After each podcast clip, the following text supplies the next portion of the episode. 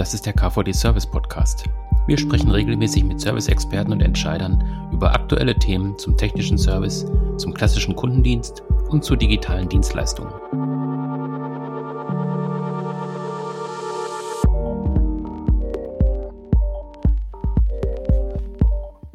Wie lässt sich Service nachhaltig entwickeln, ökologisch, ökonomisch und sozial? Das haben wir beim KVD dieses Mal in den Mittelpunkt des KVD Service Management Preises gestellt. Und gewonnen hat ihn die Amali Tech Services GmbH mit einem ganz tollen Konzept, wie ich persönlich finde. Und wir wollen heute über diese Idee von Amali Tech auch mal sprechen. Dazu habe ich mir einen Gast eingeladen. Mit mir dabei ist Elisabeth Bermudez. Sie ist Business Development Managerin bei Amali Tech. Hallo Elisabeth. Hallo Michael, ich freue mich heute hier zu sein und freue mich sehr auf unser Gespräch heute. Ja, es äh, ist halt einfach ein spannender Ansatz, den ihr da präsentiert habt. Da wollen wir gleich noch ein bisschen drauf eingehen. Mhm. Ähm, vielleicht kannst du am Anfang was zum Unternehmen sagen. Also was macht Amalitech konkret und was ist auch deine Aufgabe im Unternehmen? Genau. Also Amalitech ist ein soziales Unternehmen aus Köln und ähm, ja, uns gibt es jetzt seit 2019 sind wir gegründet worden von ähm, Martin Hecker. Das war ein ja, jahrzehntelanger BCGler, der irgendwann entdeckt hat, okay, es gibt äh, ein Problem in Deutschland und es gibt ein Pro oder in Europa und es gibt ähm, ein Problem in Afrika und ähm, wir haben einmal in Europa die Situation, was, was viele kennen, es fehlen Fachkräfte, gerade im IT-Bereich, in der Softwareentwicklung.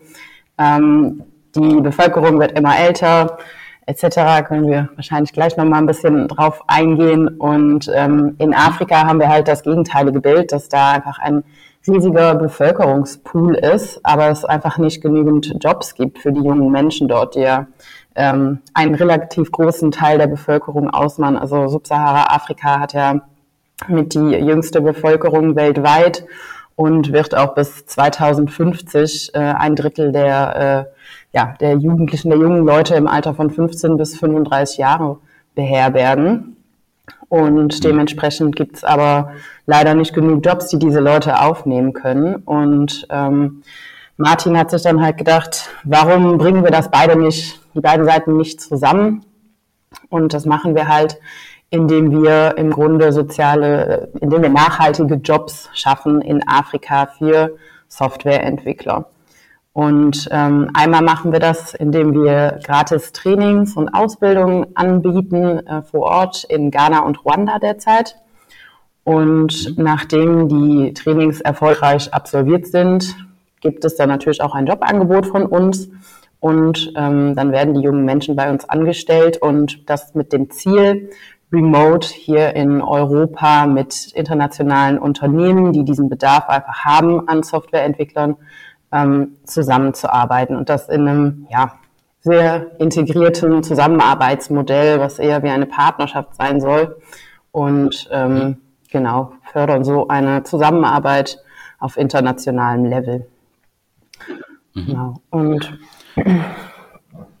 genau. Ähm, zu mir, ich äh, bin Business Development Managerin bei der Amalitech, bin jetzt seit, ja, seit letztem Jahr im Mai dabei und bin dementsprechend verantwortlich bei uns für den kompletten Sales-Prozess, die ja, interne Zusammenarbeit natürlich auch mit der, mit der Operations und Delivery, die dann in Ghana und Ruanda sitzt und ähm, ja, auch zuständig für den kompletten Neukundenbereich und die Bestandskunden.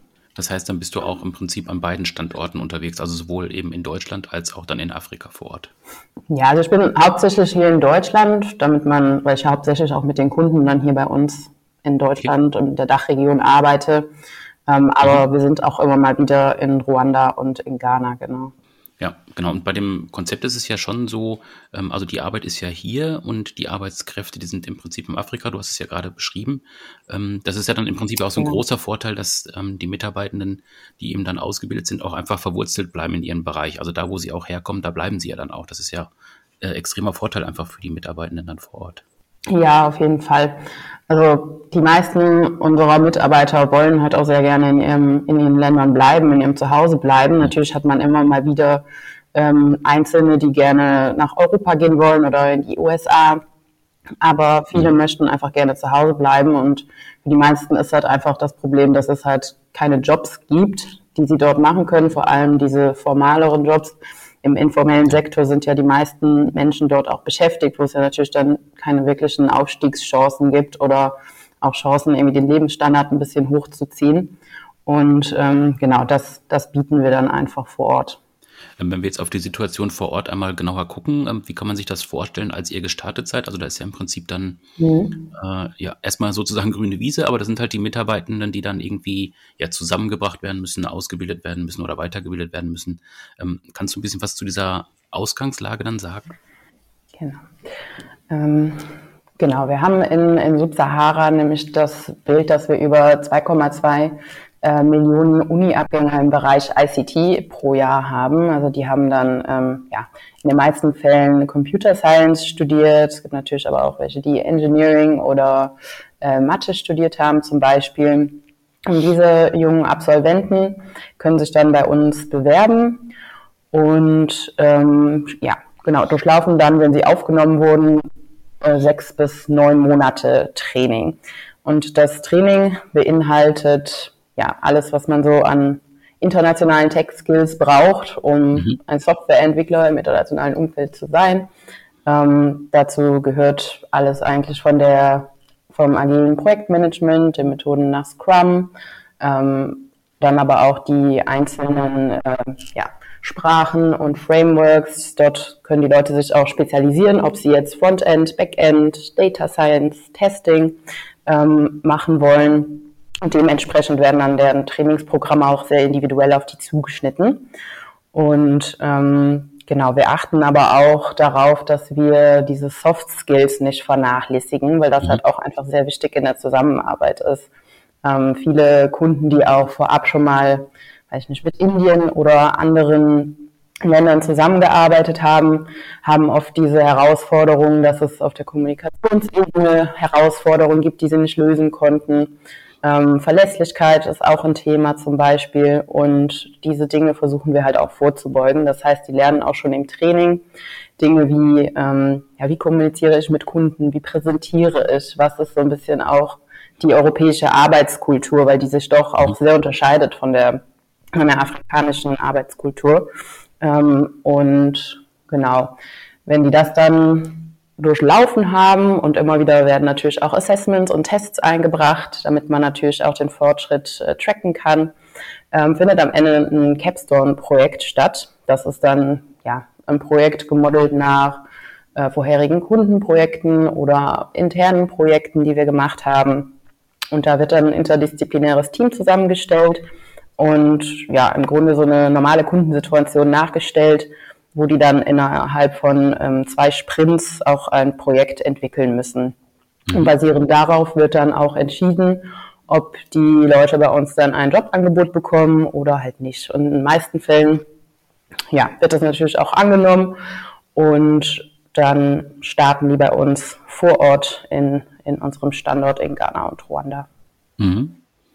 Das heißt, wenn die dann ja im Prinzip auch Arbeitskräfte für den europäischen Markt sind, dann passt es ja äh, von der Zeitzone auch ganz gut. Du hast ja gerade von indischen Fachkräften gesprochen. Da ist ja mal auch noch mal diese, ähm, diese Zeitverschiebung mit drin. Das ist ja hier dann im Prinzip gar nicht. Das ist ja noch ein weiterer Vorteil. Genau, das ist auch oder war auch einer der, der Punkte, die wir uns vorab natürlich angeguckt haben, bevor die Amalitech gegründet wurde.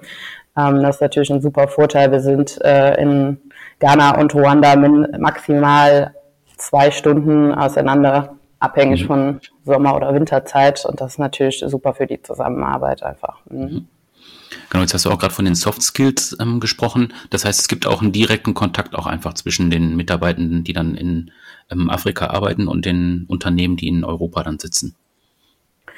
Genau, also das kann man sich im Grunde so vorstellen. Es ist einfach wie so ein, ja, Unsere Leute sind einfach wie so ein erweitertes Team bei den mhm. Teams hier vor Ort in Europa. Das heißt, die sind da Teil ähm, der täglichen Dailies, der ganzen Meetings, die stattfinden, ähm, sind auch bei den Kunden von unseren Kunden zum Beispiel auch mit vor Ort ähm, dabei und genau erleben diese ja diese Kundenarbeit wirklich nah mit dabei. Und darum darum geht's ja auch. Also wir wollen ja auch, dass ähm, dass sie das lernen, dass sie das erfahren können, weil das einfach was ist, was sie vor Ort nicht so einfach finden und so können sie halt wirklich eine solide Karriere, solides Wissen aufbauen, um langfristig auch im internationalen äh, Umfeld arbeiten zu können. Dann. Mhm. Und auf der europäischen Ebene, ähm, wenn es da jetzt eben den ähm, Anspruch gibt ähm, zu Mitarbeitern mhm. oder eben auch eine Nachfrage gibt, wie wird das gesteuert? Da seid ihr im Prinzip dann das Bindeglied sozusagen. Ja, genau, das kann man eigentlich so sagen. Also wir hier in Köln, ähm, die GmbH sind im Grunde das Bindeglied nach, nach Ghana und nach Ruanda. Also unser Modell ist ja so aufgebaut, dass wir im Grunde die, die GmbH ja als die Mutter haben. Darunter mhm. hängt dann die GmbH, die dann auch der Vertragspartner für unsere Kunden ist und somit ähm, ja auch die Zusammenarbeit und die Vertragsmodelle, sag ich mal, mit den Kunden sich sehr einfach gestalten können. Und wir haben dann mit über die GmbH nochmal die Serviceverträge mit mit den einzelnen Entitäten in in Ghana und Ruanda. Genau. Mhm. Ja, also ich glaube, das ist einfach eine große äh, Erleichterung für die Unternehmen, weil wenn ich sonst so an äh, Themen denke, wie ähm, da ist ein Callcenter jetzt im anderen Land oder äh, auch Servicetechniker, die unterwegs sind, ähm, da ist immer die Frage, wo wird die Leistung erbracht und wie wird sie abgerechnet. Den ganzen Kram, den kann man ja im Prinzip einfach vergessen, weil ihr das übernehmt. Genau, das läuft alles über uns und somit hat der Kunde damit wirklich gar nichts am Hut im, am Ende und ähm, hat mhm. sehr wenig Aufwand und es ist halt auch dann von Vorteil, dass wir vor Ort natürlich auch nochmal Management und Operations haben, die das Ganze mitsteuern, mit begleiten. Ähm, also wir haben, also es ist unten auch aufgebaut wie ein eigenes Unternehmen. Ne? Wir haben unsere mhm. Personalabteilung, wir haben Management, ähm, unser COO sitzt auch in Ghana zum Beispiel. Und ähm, dadurch können wir oder haben wir halt einfach die Fähigkeiten, das nah zu managen und somit auch ähm, ja, die Verantwortung für unsere Leute mit übernehmen können. Und ja, das, denke ich, hat uns bis jetzt ganz gut auch im Vertrauensaufbau mit den, mit den Kunden geholfen. Mhm. Mhm. Ähm, kann ich als Kunde denn auch sagen, ich habe einen bestimmten Bedarf? Ähm, ähm Gibt es da Mitarbeitende schon äh, auf eurer Seite oder könnt ihr da tätig werden, dass ihr da jemanden findet oder dass ihr dann im Prinzip die Mitarbeiter auch ausbildet in so speziellen Bereich? Mhm. Genau, also wir haben ja insgesamt sind wir jetzt bei circa 200 Softwareentwickler. Das heißt, ähm, wir mhm. haben natürlich auch den einen oder anderen im Backup, äh, dementsprechend, was der Kunde dann für einen konkreten Bedarf hat. Also wir haben ähm, sehr viel, also die Leute werden bei uns ja auf diesen generellen weit verbreiteten Text-Text ausgebildet. Das heißt, äh, wir haben viel, arbeiten viel JavaScript basiert, aber auch TypeScript immer mehr oder auch im Backend äh, in Java oder Python. Aber du hast natürlich immer wieder Kunden, die ein spezielles System einsetzen oder eine spezielle Plattform und dementsprechend dafür dann Leute suchen. Und ähm, das machen wir aber auch dann gemeinsam mit denen. In den meisten Fällen setzen wir dann ja, ein Training gemeinsam auf, weil auch immer mehr europäische Kunden auch schon solche Trainings dann haben, die dann von sechs bis acht Wochen zum Beispiel dauern. Und da können wir dann ganz einfach unsere Leute mit reinnehmen und machen dieses Training dann mit denen gemeinsam. Wir steuern das dann quasi aus Kundenperspektive und aus unserer Perspektive von beiden Seiten und ähm, genau bauen so nochmal, so wie es der Kunde braucht, quasi das Wissen der Leute auch mit auf. Mhm. Und ihr fangt ja auch relativ früh an, also das habe ich bei ähm, deiner Präsentation gesehen auf dem KVD Service Kongress, dass ihr auch schon in die Schulen geht und da auch schon im Prinzip äh, mitvermittelt. Genau, also ja, das hat ähm, zwei Seiten. Also einmal arbeiten mhm. wir sehr eng mit den, mit den Universitäten natürlich auch vor Ort zusammen und bauen da auch sehr viele Partnerschaften auf.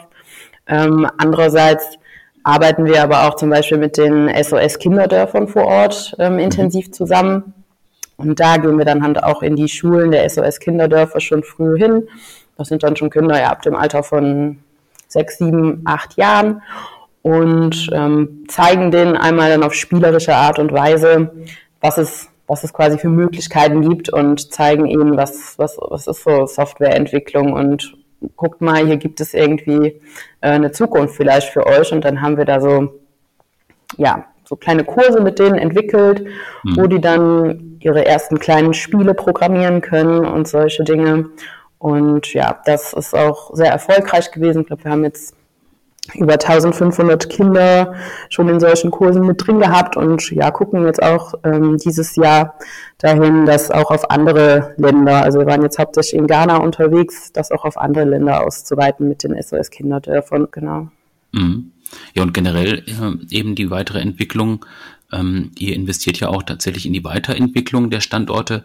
Ähm, sind auch weitere Standorte noch geplant? Also wie ist da so eure Planung? Ähm, ja, also die Vision ist groß, würde ich mal sagen. Mhm. Ich glaube, ganz am Anfang haben wir auch mal gesagt, äh, 10.000 Jobs möchten wir gerne in, in Subsahara-Afrika kreieren.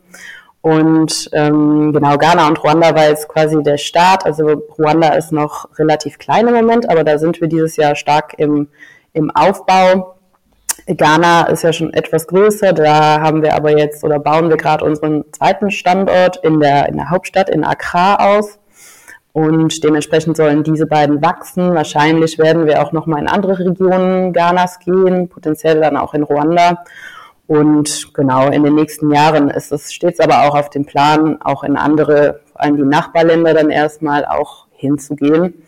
Weil, ja, wir sehen auch jetzt schon, man kriegt auch Bewerbungen außerhalb, also an den, aus den Nachbarländern schon rein. Mhm. Also, die sind ja auch immer relativ eng vernetzt, zum Beispiel in Ostafrika oder Westafrika.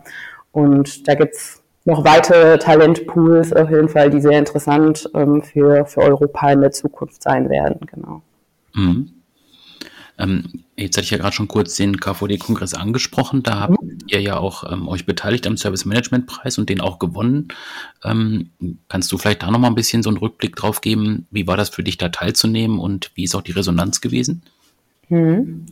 Ja, das hat super viel Spaß gemacht. Ich glaube, so von den Events letztes Jahr war das auf jeden Fall, auf jeden Fall mein Highlight. Ähm, wir hatten da wirklich zwei, zwei super Tage und ja, also die Resonanz war, war wirklich super. Also es war nochmal was anderes, wenn man dann einmal das Konzept vorgestellt hat und irgendwie ein paar hundert Leute zugehört haben, ähm, die auch merklich dann begeistert irgendwie von dem Konzept waren. Und danach sind super viele Leute auf mich zugekommen, haben gesagt, wie toll sie das finden. Und ähm, ja, ich glaube, das gibt einem nochmal so ein bisschen so, ein, ja, so eine Bestätigung und auch ein gutes Gefühl, dass man da ja an einem coolen Projekt mitarbeitet am Ende.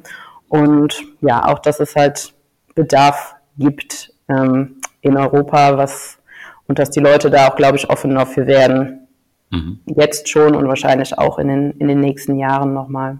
Mhm. Ja, der Bedarf wird ja auf jeden Fall bleiben. Also ne, wenn man den Prognosen folgt, dann ist es ja auf jeden Fall so, dass dieser, dieser viel zitierte Fachkräftemangel auch einfach ja. Noch lange bestehen bleibt. Ja, und wahrscheinlich noch, noch anzieht. Ja. Mhm. Mhm. Genau. Genau, jetzt seid ihr erstmal fokussiert auf zwei Länder in Afrika. Du hast es gerade schon angesprochen. Ähm, warum sind es konkret diese beiden Länder geworden? Genau, also es wurde vorab ein, Screening der Länder in Subsahara-Afrika gemacht und ähm, ja, es haben sich halt einige als mit viel Potenzial herausgestellt am Ende. Ähm, es gibt natürlich noch andere, wo man, wo man auch starten könnte als, als Ghana und Ruanda. Ähm, Ghana und Ruanda sind halt super interessant, da sie einmal, ähm, ja, wie du eben schon erwähnt hast, in der, in der gleichen Zeitzone wie Europa sind. Dann kommt hinzu, dass ähm, die Sprache Englisch dort extrem weit vertreten ist. Also Ghana zum Beispiel ist das äh, komplette Schulsystem von Kind mhm. an äh, auf Englisch. Deswegen haben wir dort eigentlich nie Kommunikationsprobleme oder Herausforderungen. Ähm, dann kommt hinzu, dass, also haben wir uns auch angeguckt, wie ist denn so der, der Markt, der Tech-Markt auch vor Ort, wenn jetzt große Unternehmen, Google zum Beispiel hat ja auch schon erste Standorte in, in Afrika. Wenn die jetzt schon vor Ort sind, dann wäre das nicht so interessant für uns. Also es geht ja auch darum, den Menschen ähm, Chancen zu bieten und zu kreieren, die sie halt nicht haben, wenn, wenn jetzt niemand hingeht, abgesehen von, von uns. Und das war natürlich auch eins, eins unserer Ziele. Deswegen ja, haben wir uns halt auf Länder fokussiert, wo die Tech-Branche halt noch nicht besonders vertreten ist und dementsprechend Leute, die Softwareentwicklung studieren, auch keine praktischen Erfahrungen sammeln können. Ähm, hinzu kommt natürlich auch, dass wir dort auch ja, relativ stabilen Wirtschaftswachstum dann über die letzten Jahre gesehen hatten und ähm, das auch begünstigt wird von, von der politischen ähm, von dem politischen Mindset, was in dem, in dem Land herrscht. Also die sind offen dafür, dass internationale Unternehmen reinkommen und, und wollen das auch fördern. Das heißt, da gibt es dann keine keine Blockaden. Und genau, abgesehen davon hast du in den beiden, in den beiden Ländern einen riesigen Pool an Leuten, die halt ja, das studieren und die auch wirklich Interesse an diesen Tech-Themen haben. Also es gibt zum Beispiel riesige Tech-Hubs auch in den Gegenden und ja, die jungen Leute haben auch einfach Spaß und Bock auf diese, auf diese Tech-Themen. Mhm. Genau. Ja, ich glaube, das fasst eigentlich ganz gut zusammen, was die, die Hauptpunkte sind, warum wir uns für die beiden Länder erstmal entschieden haben. Gut, ja prima. Dann danke ich dir erstmal für den Einblick, war sehr spannend. Ähm, wer sich noch weiter informieren möchte, wir packen auch nochmal in die Show Notes Informationen zu Amalitech. Und wir haben ja auch in der Service Today noch ausführlich darüber berichtet. Wer da nochmal nachlesen möchte, einfach in das E-Paper gehen von Service Today oder in die Service Today App, da nochmal weiter informieren. Ja, ja, klar. Elisabeth, vielen Dank erstmal, dass du dir die Zeit genommen hast. Vielen Dank für den Input und ähm, halt uns gerne auf dem Laufenden, wie das Projekt weiterläuft. Ja, mach ich. Genau. Und vielen Dank. Bis zum nächsten Mal. Tschüss. Ja.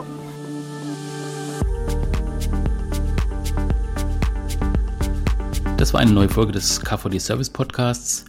Wenn Ihnen die Folge gefallen hat, lassen Sie gerne eine Bewertung da bei Spotify, SoundCloud, Apple Podcasts oder Google Podcasts, je nachdem, wo Sie uns hören. Da können Sie uns natürlich auch gerne abonnieren. Und wenn Sie weitere Informationen zum Verband haben möchten oder auch zum Podcast, dann klicken Sie sich einfach rein bei service-verband.de. Da gibt es auch eine Übersicht über alle aktuellen Podcast-Folgen, die wir bisher produziert haben. Hören Sie mal rein, wir freuen uns auf Ihr Feedback. Bis dann, tschüss.